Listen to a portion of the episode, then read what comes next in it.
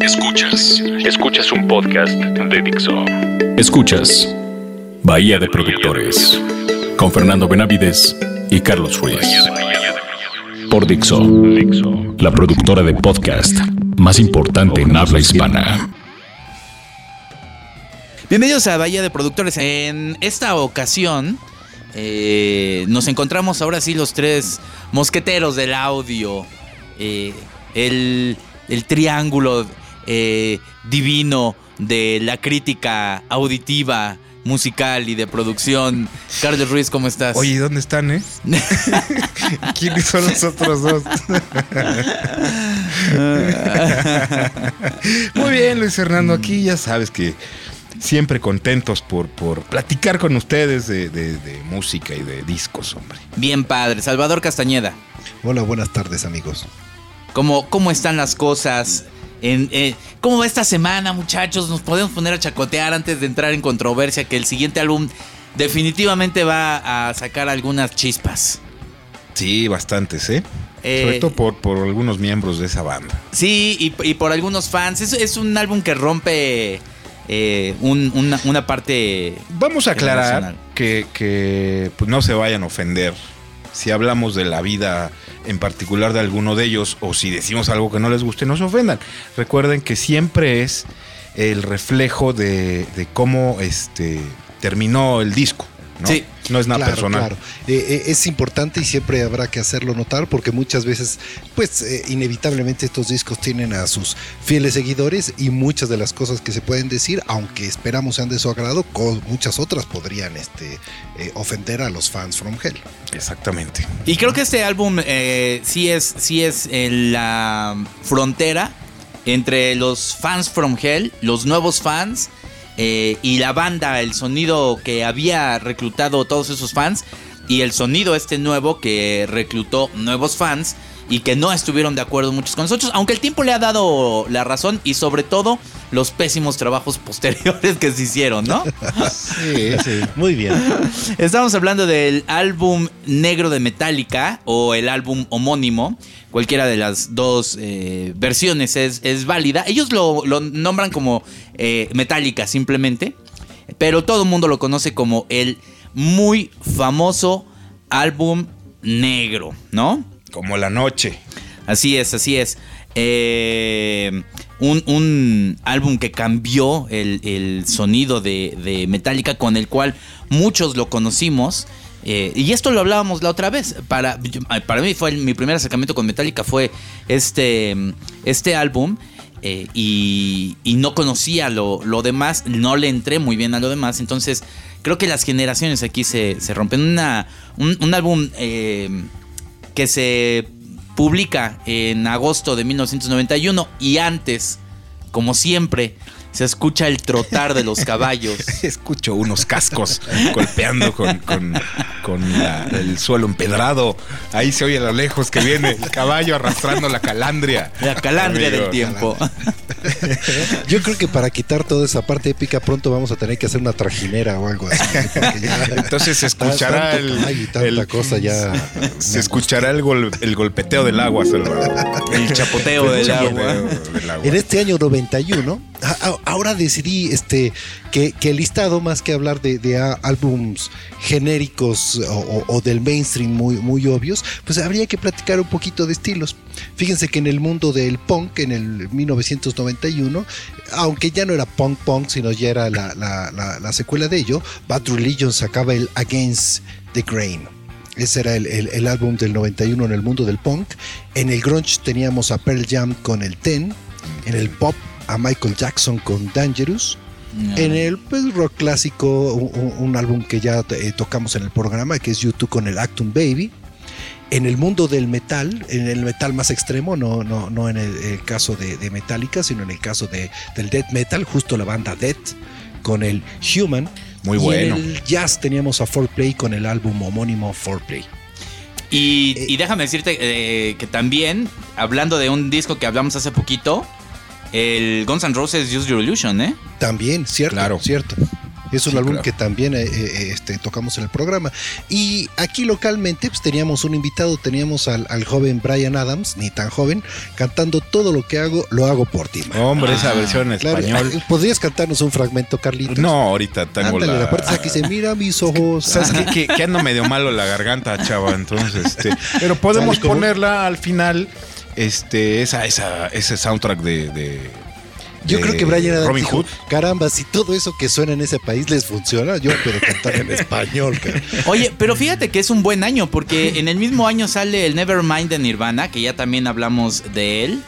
Y el Blood Sugar Sex Magic de Sí, los Red sí. Chili Peppers, ¿eh? Sí, y hemos hablado de, de, de principios ya de los noventas, ya hemos dicho bastantes cosas de, de esta, de esta transición entre los 80s y 90s que no fue fácil, ¿eh? No solo eso, déjame decirte que en ese mismo año sale el Acton Baby de YouTube, ¿eh?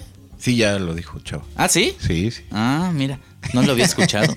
Pero di- dinos lo que queremos escuchar, por favor, Salvador Castañeda. Eh, ¿qué, qué querían escuchar? Pues algo de, de- de- de la escena nacional, algo más. Pues les, o sea, platicaba, les platicaba del señor Brian Adams. pero él como- es invitado, como dices. No, pero, pero nadie que cante Mira mis ojos así en español es, es ajeno. Es, es Bueno, tan- déjame Es decirte- tan, es tan horrendo como lo más horrendo. A mí me parece que eso y Bon Jovi y su cama de rosas son dos cosas que, que solo nosotros podemos adoptar. ¿eh? La, la verdad es que eh, eso es lo que querían escuchar. Bueno, no, es lo que no quieren escuchar. Bueno, eh, Hay un, hay un reencuentro por el cual estamos muy emocionados, Carlos Ruiz y yo. eh, que en este, en este año también sacó un, un gran disco, ¿eh? Estamos- Estás hablando de estos señores que usaban abanicos. sí. Hombre, caray, eso es algo de lo mejor que ha dado España, ¿eh? lo comía con su gran álbum Locobox. Caramba, qué discazo, hombre. no, bueno, me, me- me la mataron, ¿eh? Me la mataron, señor Brian Adams. Usted es Dios. Y la presencia, este- Oh, la my presencia escénica de estos, este, bueno, si se les puede Claro, que deje el talento musical, ¿eh? Cualquiera que salga No, con hombre. esos pantalones y esos abanicos. esos este, bailes, este, que se echaban ahí, bueno. pues, Fíjense que, pues, que ahorita le pedí a Carlitos que cantara la de la de todo lo que hago lo hago por ti de Brian Adams y no quiso, pero ¿por qué no nos bailas un pedacito de esos de lo comía? Bueno, lo está haciendo, para todos nuestros radioescuchas lo está haciendo. no, ¿eh? no me pueden ver, pero pueden buscar una foto ahí en Instagram. Claro. Y, Lo, lo único feo es que sus tacones no combinan con el vestido y eso es lo, lo que no me late. Oye, Está sucio el vestido bonito. entremos en, en el tema y ¿por qué no, no escuchamos ahorita una canción? Eh, el, el disco sacó cinco sencillos, era lo que estábamos ahorita eh, viendo. Vayámonos con uno de ellos en una, en una versión morfo, ¿no? Sí, va morfeada. Va, va morfeada como siempre, escucharán el tono y ya verán eh, de dónde a, a dónde llega esta canción. Sad but True en Bahía de Productores en Reactor 105.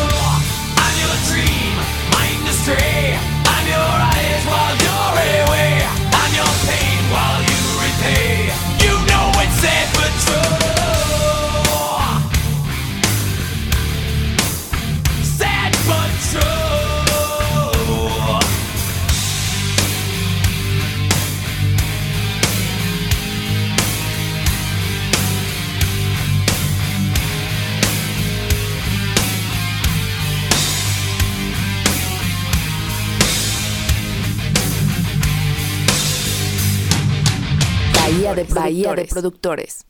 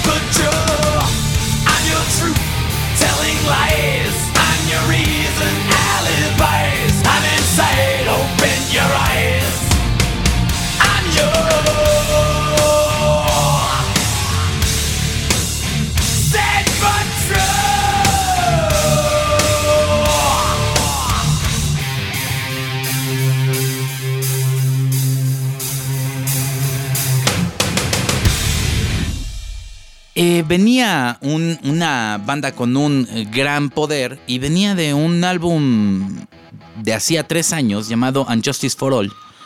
Em, yo no soy muy fan, la verdad, de, Metallica, debo de, aceptarlo, pero dentro de los, de los álbumes, este es muy bien recibido, ¿no? Unjustice for All. Aunque creo que es al que le quita el bajo este. Sí, no, no. Ahí es un buen disco, pero. Eh, eh, sónicamente no lo es, eh, yo creo que casi nada, es bastante malo el pobre el sonido de, de Unjustice for All. Eh, yo iría más por Ride the Lighting, fíjate. Creo que es de los que más pero, me gusta. Pero aquí habría que hacer esta, esta diferencia. en cuanto al sonido, inevitablemente el, álbum que tratamos aquí es, bueno, superior. magnificente, es excelente en sonido y nada se, se compara. Lo anterior en el punto que caigamos, eh, en términos de producción es, es, carente, pero eh, musicalmente son mucho, mucho más auténticos. Son álbumes donde ya entra esa parte, por ejemplo, lo que dice Carlitos, a mí me, encanta el Ridy Lighting y alguien podría decir el Master of Puppets o el Kill Em All, eh, o el Unjustice for All, y todos son grandes discos en términos de, lo musical y del significado. Y del poder, ¿no? Ahí era, eran era una banda realmente de metal, ¿no? Sí, eso, eso es, para hacer este disco negro, que fue un, un gran reto, sobre todo para, para ellos, para Metallica, porque si eran un poco tercos. O sea. Yo creo que lo siguen siendo, ¿no? Sí, lo siguen siendo, pero. medio altaneros, ¿no? Sí, muy altaneros y muy sabelotodos. Ajá. Este, y les costó mucho trabajo adecuarse al, trabajo de, del productor, que ahorita vamos a platicar de él. Y entonces, eh, eh, ellos cuentan que fue un infierno hacer este disco que fue un infierno porque ellos traían ya sus costumbres y sus vicios y todo para grabar discos y aquí el productor les cambió totalmente la manera de hacerlo y estaban muy enojados. El, anterior, el disco anterior de, de, Metallica, que es el mismo que Justice for All, es producido por Fleming Ransmussen, no, no me parece que, es el, el productor de este disco. Y no, es un productor a mi parecer, que figure en, dentro de los grandes productores del metal. Eh, claro, podría estar un poco equivocado, pero no lleva el, disco Eh, y, él, y él produce, de hecho, los anteriores tres, ¿no? Los anteriores tres, él... Claro. Eh, eh, pero, pero aquí caemos otra vez en, lo mismo. Hasta el momento la, fórmula nativa de Metallica era hacer rock por sí solo, sin ninguna sofisticación, y les había funcionado una vez tras era la fórmula. Siendo que, aunque que todo entraba en la, en la escena del trash y del, del speed metal este, de esa época, ¿cómo, ¿cómo decirlo? Eh, eran un poco diferentes cada uno, pero todos eran, eran parte de, la escena, parte de, la esencia de, Metallica. Y este álbum eh, se sale. Nunca requirieron de un productor. O, no a, la escala que lo requerían para este nuevo proyecto. Sí, claro. Y, cambian de productor a un productor muy reconocido. Eh, el, salto lo, llevan no a un productor que, que les exige algo más denso, sino al contrario, que los lleva al otro lado. El productor es Bob Rock, un gran productor en, el, género. Eh, pero sobre todo muy comercial. Ese, ese es el, cambio interesante que hacen, ¿no? Fíjate que en un principio le pidieron a Bob Rock que lo mezclara nada más, ¿eh? Y él, él pidió producirlo porque había visto a la banda varias veces en vivo y dijo, no, yo los quiero producir. Yo, yo tengo la, las herramientas para llevarlos, así como dices tú, Fernando, más allá llevarlos al límite. Y creo que sí lo, logró. No sé si los. El, trabajo. Eh, eh, el trabajo de Bob Rock eh, el original es de, ingeniero de, sonido, ¿eh? tiene muchos créditos como ingeniero de sonido y venía en una época en la que ya empezaba a hacer este, trabajos de producción. Él, él por ejemplo, el Slippery When de, de, Bon Jovi, él hace la ingeniería, pero para el Keep the Fate ya está haciendo la producción. Da el salto también. En The Colt pasa lo mismo. Él hace este, la producción de Doctor Feelgood y alguna vez recuerdan que platicamos de Jason Becker, el guitarrista. Sí, sí, Este, claro, el único disco que hace Jason Becker para otro artista que es de Billy Roth, el Little eso lo hace con, eh, eh, con Bob Rock. Realmente Bob Rock es alguien que participa de la escena haciendo eh, muchas cosas, ingeniería y producción, y en cosas de producción ha sido afortunado. Lo último de estos años ha sido caer, por ejemplo, con Michael Bublé haciendo este Crazy Love y el álbum este de, Navidad que, editaron. Sí, sí, y también es músico y es buen músico. Es, un gran bajista, es un gran bajista, sí. Sí, sí, sí. y bueno, caen con él y, la banda es muy renuente, como habíamos dicho. Eh, al grado que prácticamente pone su renuncia, ¿no? Sobre la mesa. Sí, porque lo ignoran. Lo ignoran y, se burlan de él, y, o sea, no lo pelan. Y... y, una vez más lo decimos, es parte de la personalidad de la banda, pero es una banda muy altanera, es una banda que no acepta eh, fácilmente otros miembros dentro de, de, la concepción de su música, lo cual es, es muy frustrante para un productor eh, el, que, el que de pronto esté trabajando y proponiendo ideas y, que sea buleado, ¿no? Prácticamente. Claro. De hecho, de hecho esta, esta división no solo la crean con el exterior, ¿eh? la crean dentro de la, eh, dentro de la misma banda pocos miembros de la banda después este, de Cliff Burton han sido aceptados de, lleno. Es el caso de, Jason Newsted, que, que, nunca lo hicieron sentir como parte de la banda. Incluso eh, el, guitarrista este, actual no es, no es como, ¿cómo decirlo? no es verdaderamente un integrante al 100%. Ah, este... Todo el proceso creativo lo hacen entre Ulrich y entre Hetfield. Todos los demás participan de manera secundaria. Y fíjate que ahí están... Eh, si aprovecharan más a Kirk Hammett, yo creo que sería distinto, ¿eh? porque es un gran guitarrista. Yo también creo que es un gran guitarrista. O sea, sus habilidades sobrepasan a James Hetfield como guitarrista. Claro, pero, insisto, en el, en el proceso que les funcionó, nunca los habían involucrado, no tendrían por qué, este, por qué hacerlo ahora. Y justamente ese es el precio que, que les cuesta aceptar en el, en el proceso de este disco. Si nos vamos a pensar en este disco, entra en, en el carácter de ser un disco más simple en composición, mucho más obvio, tiene más enfoque de las melodías, los temas son repetitivos, son cosas que empiezan a despegarse de la parte épica y arriesgada que tenía Metallica en los álbums este, anteriores. De hecho, aunque la duración de las canciones uno puede ver que son de 5 o 6 minutos, no tiene nada que ver con las duraciones de otros. Sí, no, de 11, este, 12, de, otros álbumes. sí, sí. ¿Cómo le dices una banda de metal que, que, se olvide de los, de los riffs de alta velocidad y se vaya a, riffs que tengan más groove y que usen un tempo menor? E, e, esa, e, ese cambio de idea no es fácil de aceptar en, en, una banda. Y más si pensamos que tampoco eran unos viejos. Metallica se funda en el 81. Diez años Para este momento la banda tiene 10 años y 5 discos, que no es tremendo. Han pasado cuántos años? Han pasado no, ya tenía mucho prestigio, ¿eh? Dentro del género era una banda sumamente respetada. Y aquí dan un salto muy arriesgado. ¿Por qué no escuchamos otra canción igual morfeada?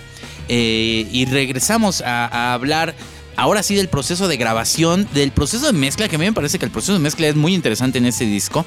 También cambian mucho el proceso de, o la técnica de, de grabación. Recuerden que estamos hablando de los noventas, donde el multitrack era la regla por excelencia y donde todos grababan por separado y donde eh, grabar todos al mismo tiempo era o algo muy melancólico o algo muy pasado de moda. Entonces, hablemos después de, escuchar Whatever I May Roam, eh, morfeada en Bahía de Productores en Reactor 105.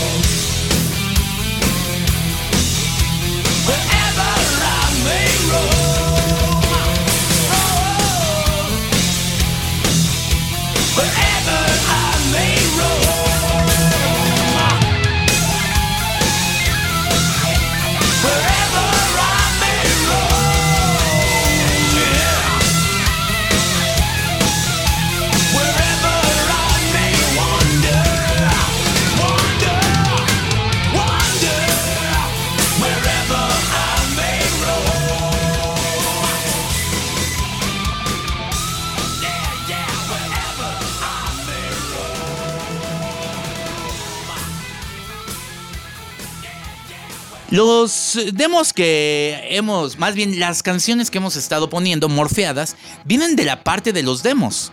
Eh, es importante, obviamente, saber que, que si lo escuchan raro es porque no es la versión final. En, las partes de los demos todavía se tienen que arreglar muchas cosas. No, no está mezclada realmente, no está masterizada. Es un, un rough mix, ¿no? Ahí que, que tiene. Pero bueno, Claro, la, dinámica de, composición que impone pop rock, bueno, no de composición, sino de ya del vaciado de las canciones, es mucho el hacer repeticiones, el tocar la canción, no sé, del inicio a la primera estrofa, después regresar y volver a tocarlo hasta la segunda, y sobre la marcha van haciendo este, modificaciones. Por ejemplo, mucho del, ejercicio es tener la melodía de la voz sin siquiera tener la letra. Claro. Entonces eh, ahí van muchas adaptaciones ocurriendo, incluso el tempo de las canciones. Si pusieron atención en Sad But True, del tema original, eh, eh, la versión demo me refiero, a lo que queda, ahí hay, hay, hay varios beats por, por minuto que le bajan junto para dar esa sensación de, de, pesadez en la, en la canción. Sí, y logran un, un álbum también distinto, que en su momento eh, este sí me parece que es muy criticado, ¿no? Porque es el primer, y yo creo que de las muy pocas bandas, me atrevería a decir que Metallica, System of a Down, y no veo muchas más, han estado este, mm, eh, programadas en estaciones de rock de cualquier ámbito, ¿no? estamos hablando desde las comerciales hasta, bueno, obviamente las, las de rock, pero pero con esto Metallica logra colarse hasta la cocina y lo escuchan todos. Hasta estaciones de pop yo creo que los pusieron. Sí, sí, sí, sin, sin lugar a dudas. Y, y, este salto obviamente hace que los fans ahí se, se alejen un poco, pero que agarre una nueva camada también de seguidores muy, muy chamacos pero que los van a ser la banda de, de, metal más importante del mundo, ¿no? En, en aquel 1991 me parece que, es algo que, hay que eh, anotar. Y bueno, eh, no, no vale la pena hablar de lo siguiente que hacen, porque es muy malo. Sí. Este. Bueno, vale la pena por, fíjense, es, yo soy de, la vieja escuela de, de, de, Metallica. De, todo lo anterior, incluso el negro, fue eh, un shock o sea, la, verdad me costó trabajo. Si, si lo escalara en, mis calificaciones, no estaba muy arriba, estaba muy en medio. No era 100% de, de mi agrado. Extrañé muchos recursos de lo anterior, pero cuando viene lo demás, cuando viene el load y el reload y el reload, todo eso, Dios santo. O sea, eh, eh, el álbum negro escaló muchas posiciones hacia arriba. De tenerlo regular se volvió fantástico. Sí, con el tiempo. Porque lo que sigue es insuperablemente mal. sí, eh, el último álbum que hace Bob Rock, que es Santenger, que me parece que es uno de los sonidos más malos en la historia de las producciones. De verdad es algo esa, tarola es impresentable. Es eso, no, es que esa no es una tarola, es una cubeta. Entonces, eh, el, el, Metallica quería regresar y lo que había dicho es que quería un sonido más crudo y lo que hicieron fue un sonido no de garage, o sea, fue de amateurs y, y esto, es horrible. Esto que mencionas es valiosísimo, Luis Fernando.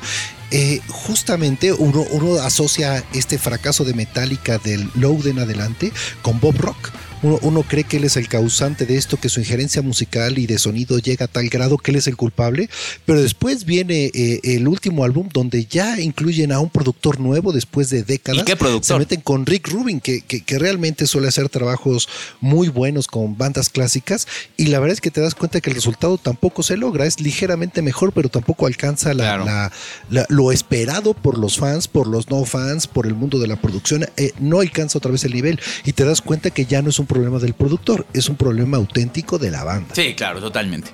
Escuchemos una de las canciones, de los sencillos, un disco también que, que sacó muchas baladas, ¿eh? Déjame decirte que, que, no sacó tantas canciones eh, tan poderosas ni tan rápidas. Fue un disco medio baladesco inclinándose al pop. ¿eh? El tempo es bastante bajo, o sea, es, lento. O sea, no escuchas eh, casi, me atrevo a decir que casi ninguna canción este, con, con ese speed que tenían antes. No hay doble bombo ni rototom. oye. No, no, no hay, no hay un, no hay un compás, no hay un, no hay una canción que tenga una velocidad eh, medianamente rápida, creo yo. De acuerdo. Claro, A- aunque esto lo sustituyen justamente con, con, con la onda de reducir la velocidad, ya no hay esos riffs arriesgados, pero entra en una, en una versión de, de riffs como con más groove. Con más gancho. Entonces Sí. se sigue eh, sintiendo esa, esa sensación de pesadez, que fue el caso que les digo de Sad But True. Es una canción que desde por la afinación hasta por este eh, el tempo se siente eh, o, o sigue sintiéndose como una, una cuestión pesada. Creo que el tema de las baladas lo que sucede es que contrario a otros, a otros álbums, donde las baladas eh, terminaban en, en velocidad, que es el caso, no sé, en Unjustice for All, cuando nosotros pensamos en One, pues empieza tranquila y acaba Sí. en, en- un track de heavy metal puro, o Fade to Black, Fade to Black. en el Ride the Lightning. Claro. Cuando estamos escuchando las canciones del, del disco negro, las eh, llamadas baladas, pues se conservan como baladas de inicio a fin. Y sabes, O sea, eh, eh, sí. El- el- el- el- este, este disco creo que es el último de, de Metallica que logra crear atmósferas, ¿eh? Eh, después se, se- se van otra vez a canciones de, pues, más como sencillos y todo, pero este tiene estas historias y tiene. logra, logra crear ahí ciertos ambientes. Es muy poderoso, o sea, lo- el sonido de, de batería es impresionante. Es un disco muy limpio. La batería suena impresionante, las guitarras suenan bestiales, suenan en, la, en tu cara, suenan a todo volumen, o sea, eso es un disco que no cae en lo que ya hemos platicado en la masterización esta que, que es un cepillo, como dices tú, mismos, ¿no? O sea, eh, se oye muy fuerte todo, pero la masterización es bastante delicada, ¿eh? O sea, no, no es esta cosa comprimida que, que- que lo único que hace es aumentar el volumen y hacer todo pedazos. O sea, hay, hay profundidad, hay cosas atrás, hay cosas este, muy paneadas. eh, eh, tiene un poder impresionante y el bajo yo creo que es el primero en metálico que nos escucha. Sí. ¿No? Fíjate que yo creo que este disco, en toda la, la carrera metálica, yo creo que es el que mejor se escucha, ¿eh? Es el mejor, claro. El- Totalmente. el- Totalmente. de ahí en adelante, algunos sonarán más fuertes precisamente por este, esta cuestión de masterización, pero Acordémonos que esto está grabado análogo. está grabado en algo. Eso es algo, es algo interesante. Ah, eh, escuchemos la, la siguiente canción. Eh, y regresemos a la técnica de grabación y de, mezcla y de todo esto. Vayamos después a detalles, pero ahorita escuchemos Nothing Else Matters, uno de los sencillos también que aquí pegó con, con tubo, ¿no? En Bahía de Productores, en Rector 105.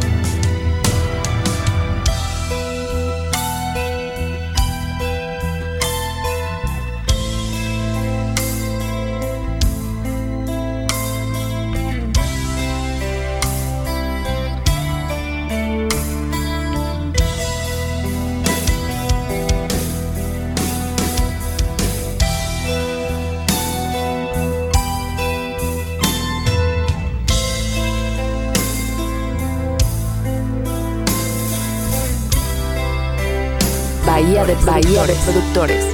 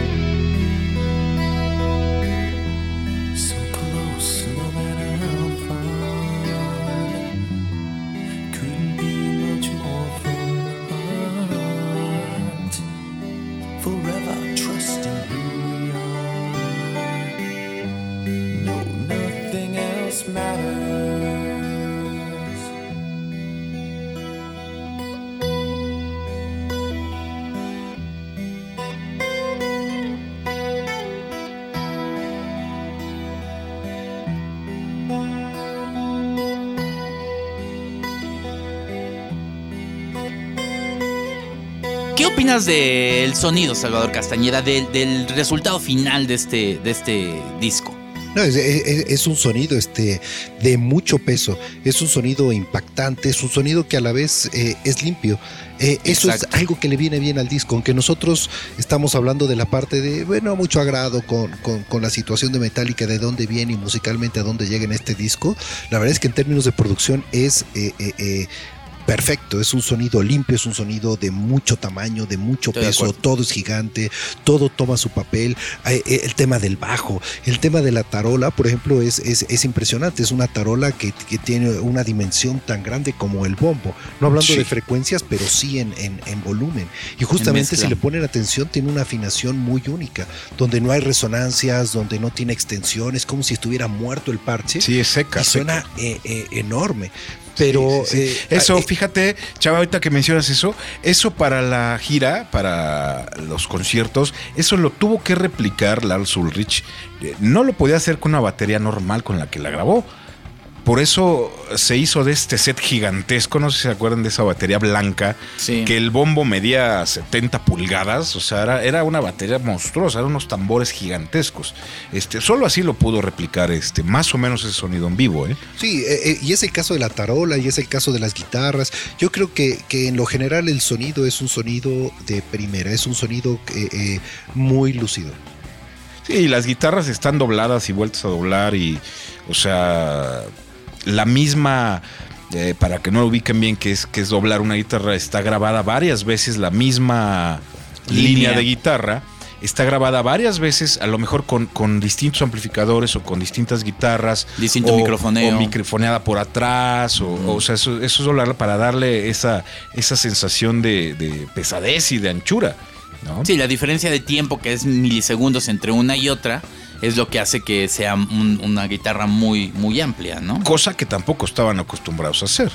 Fíjate que dicen eh, que la parte de la grabación en, en este- en estos tiempos en los cuales los ADATs, recordemos, ya lo hemos dicho aquí en el programa, que los ADATs son estas, estos sistemas de almacenamiento, ya estaban, ya, ya no se grababa tanto en, en cintas de 12 pulgadas, sino que se grababa en este en, en Adats, es decir, cada uno era por separado el, el- eh, eh, la grabación. Ellos vuelven a grabar en conjunto, ¿no? O sea, vuelven a meterse a, a- a hacerlo. Ahora, también en honor a la verdad, siempre han sido unos grandes músicos. O sea, Metallica sí, sí han, han- son, son una banda que en, en vivo es, es poderosa, se entienden muy bien. Aquí, obviamente, nunca se, se entendieron con, con el bajista en turno porque ya. eh, Era Jason difícil, Newton, era sí, difícil eh, reemplazar a Cliff Burton. Era difícil y creo que nunca lo superaron. Nunca hasta lo ahorita. superaron. Nunca Ajá. superaron la muerte de Cliff Burton y. Y, y fíjense que ahorita siendo como, como uh, ah, tratando de atar cosas, eh, este, este cambio de tempo del que estamos hablando, de que todas las canciones bajan de, de- de velocidad, también viene muy bien en cuanto al sonido, porque deja espacio para hacer muchas cosas lucidoras, muchas cuestiones que ya no son de ejecución, sino de, del proceso creativo en la mezcla, Claro, de elementos adicionales, le viene fantástico. A otra velocidad hubiera sido imposible. Sí, por ejemplo, las voces. Este, Hay ahí coros de, de, Hetfield, hay, hay variantes este, en, en las melodías, eh, voces atrás. O sea, eso, eso no lo habían hecho nunca. Y esto lo hacen aquí justamente por lo que dices, El, el, el tempo se los permite, ¿no? Se los permite jugar con las melodías, se les permite jugar con otras voces, con, con guitarras allá atrás que que tal vez están medio, medio escondidonas, pero se alcanzan a notar. Y, y con otra velocidad creo que sí hubiera sido complicado hacer. el, el- el proceso creativo, digamos, de producción musical es muchísimo más inteligente en este disco que en otros, de, de la misma banda y de, y de otros del género, porque el género se presta mucho al virtuosismo y el virtuosismo Claro. se, se presta mucho a estar todo el tiempo en el máximo nivel. Entonces está todo el tiempo la, la batería haciendo cosas increíbles, la guitarra y la segunda guitarra y el teclado y todos están haciendo cosas virtuosas y al final nada se, se aprecia. Y aquí lo que hacen es inclusive contenerse. Y eso le da un, un sentido diferente al, al disco. Hasta meter un arreglo de cuerdas ahí. En De acuerdo. Nothing Else Matters, ¿no? De que acuerdo. fue así de qué, cómo, por qué si somos Y- una hay- banda y de hay metal. elementos de producción ¿Ya? que son como eh, muy reiterativos en el álbum. Si ponen atención, por ejemplo, a los redobles de batería, siempre tratan de anunciar que viene un despliegue de velocidad, pero al final no ocurre. Se regresa al tiempo base y de esa sensación otra vez de caer en lo pesado Claro. eh, muy agradablemente. Eh, el problema es que lo hace repetidamente. De hecho, es tan repetido que si ponen atención entre los temas hay cierta Ah, similitud. eh, totalmente. Entonces, o sea, eh, las eh, baladas es- en algún sí. momento es un recurso que aunque bueno, se vuelve muy reiterativo, pero que les funciona. Yo creo que el tema del tempo, el tema de, de- de la secuencia de coros, este, de solos, está muy estudiada y hace que se vuelva muy digerible. Eh, Sí, aunque acuerdo. sacrificando la parte de, de riesgo. Sí, eh, ell- ellos se basan después en todo el poder que hicieron, porque de verdad que, es que llegaron a ser la mejor banda de thrash metal del mundo, eh, pero eh, se quedaron con, con todo este poderío que, que tenían. Pero no entregan otros discos tan poderosos, ¿no? La, la prueba está que no se vuelven a, a colar realmente. Y hay otras bandas que después llegan a ofrecer cosas que son mucho más interesantes. Pero eso se hablará en otra ocasión. Eh, Salvador Castañeda, un disco que hay que escuchar, sí, no, unos, unos tracks, todo completo. ¿qué No, pasa? todo, todo. Eh, Vale la pena escucharlo todo. Es, es, es un álbum que además es histórico. Es el álbum que cambió todo para Metallica, tanto en lo bueno como en lo malo. Yo creo que justo como tú lo mencionas, es la división de, de- de Metallica, donde venían haciendo antes trash metal. Trash para, para los que vean cómo se escribe el género, lleva T-H-R-A-S-H y, y se convirtió en trash sin la H después de la T. ¿eh? O sea, yo- Claro. yo, creo que justo es lo que, lo que la, la- la época que los divide. Y son sus Ajá. últimas muestras de creatividad en la, en la faceta de lo, de lo positivo. La parte arriesgada, la parte épica se extravió. Aunque hay que aclarar que es un álbum el más adecuado para accesar a la banda. Si hubiera un álbum por donde empezar para entrar a Metallica, pues la verdad es que no es este And Justice for All ni sería Kill Em. Definitivamente el álbum negro es, es, una gran manera de accesar a la banda. Y, el disco que le siguió, la verdad, eh, no, no, o sea, que- queda muy por debajo. Hasta el reload logran colocar algún sencillo con, con Fuel y The Memory Remains, pero ya no logran, ya no, no, o sea, se, se quedan muy cortos. Este álbum fue una barbaridad. Solo en Estados Unidos vendió 16 millones de copias, que para eso fue brutal, Sí, ¿no? vendió millones y millones de copias. Sí, sí, sí, es el que, el que les da la, la ya el Por, estatus por de lo mismo que decías ¿no? que hasta nuestras hermanas empezaron a oír Metallica, ¿no? Sí, sí, sí, yo no tengo hermanas, pero si tuviera hermanas Bueno, seguramente lo hubieran hecho, sí. lo, lo hubieran escuchado, ¿no? Y Carlitos y- Ruiz, ¿cuál es tu opinión? Sí, hay que oírlo. Es un, es un gran disco. Hay, hay opiniones ahí encontradas. Yo. eh, el sonido es impecable. La Impecable. producción es impecable. Eh, me atrevo a decir que hasta la composición es, es casi impecable. Eh, estaban en su mejor momento. Definitivamente. La voz de, de Hetfield es espectacular también. Aunque en algún momento perdió la voz y se la lastimó porque se esforzó demasiado en grabar el disco. Todos, todos terminaron hartos de- del disco y dijeron no queremos volver a ver a Bob Rock nunca en la vida. Luego se hicieron cuates, pero terminaron odiándose entre todos. ¿eh? Odiándose porque fueron nueve meses de, de- de- de batalla, de pelearse entre ellos, de discutir, de no, así no, etcétera, etcétera. Pero al final ganó eh, Bob Rock. Entonces sí es un, un- un gran disco. Sí, estoy de acuerdo. Fernando Veravides. Eh, un disco que sí vale la pena. eh, es un disco amable eh, dentro del género. Entonces, no les va a costar para cualquier persona que hoy en día se quiere iniciar con Metallica, que habría que ver quién se quiere iniciar eh, con Metallica. Me refiero no, no a no hacerlo, sino que ya es una banda muy conocida. Pero si, si, si lo quieren hacer y no son tan propicios a escuchar enormes solos y, un doble bombo todo el tiempo, es un disco muy amable y es el disco que mejor va a sonar. Entonces sí, hay que hacerlo. ¿Cuántos plugs le da Salvador Castañeda? En producción le doy cuatro y medio. Como fan de la Alto. banda, le doy tres. Y la neta es que en su momento le hubiera dado dos y medio. Pero Load y Reload este, aumentaron mi aceptación por el álbum. eh, eh, al menos media estrellita. Ok, y Carlos Ruiz. Yo por la producción, en general le voy a dar cinco, fíjate. Oye, le diste muchos... Sí, sí, a la banda le doy 12. Eh, yo Ajá. no tolero a Lars Ulrich, Sí, no yo lo también soporto. me cae el muy mal. tipo es un Ajá. tipo detestable, se me hace. Pero bueno, Pedante. eh, eh, pedante No se y payaso. no, pero discúlpenme los fans, los fans, pero de verdad es que es un tipo insoportable. Fíjate que yo creo que hasta los fans lo saben, ¿eh? Sí, sí, lo deben de saber. Un y- tipo que está en contra del de progreso, esa es la verdad. todo, o sea, necio. Sí. eh, híjole, no, no, no. Pero al, al sonido del disco, por el año, por cómo se hizo, por, por tratarse de Metallica y por el trabajo de Bob Rock, le doy cinco plugs. Órale, le Para mí sí suena impecable el disco, impecable. Ok. Yo le doy cuatro en, en general. Eh, es un disco que creo que su mayor virtud es que es un disco muy limpio. En fin, nos vamos. Muchas gracias por haber escuchado Bahía de Productores. Muchas gracias a todos los que han ingresado al Facebook, que es Bahía 105, igual al Twitter, Bahía 105. Este, estamos muy contentos porque el programa, la verdad es que está formando una muy buena comunidad de personas interesadas en el sonido de los discos y eso pues nos gusta porque es el fin, ¿no? O sea, nos divertimos mucho haciéndolo, nos, nos eh, gusta escuchar los discos para retomarlos, para estudiarlos y creo que muchos lo, lo- lo están haciendo, así que bienvenidos a la bahía de, de los productores. Muchas gracias eh, a Isma eh, por haber también estado aquí. Muchas gracias a ustedes por sintonizarlo. Muchas gracias a Romina Pons, que es la que nos deja hacer todas estas incoherencias. Eh, Carlos Ruiz Hasta la vista, amigos. y Salvador Castañeda. Buenas tardes, hasta la próxima. Nos vemos en la siguiente emisión, en la siguiente reunión de Bahía 105, un programa en el cual hablamos solo del sonido de los discos. Dixo presentó Bahía de Productores con Fernando Benavides y Carlos Ruiz.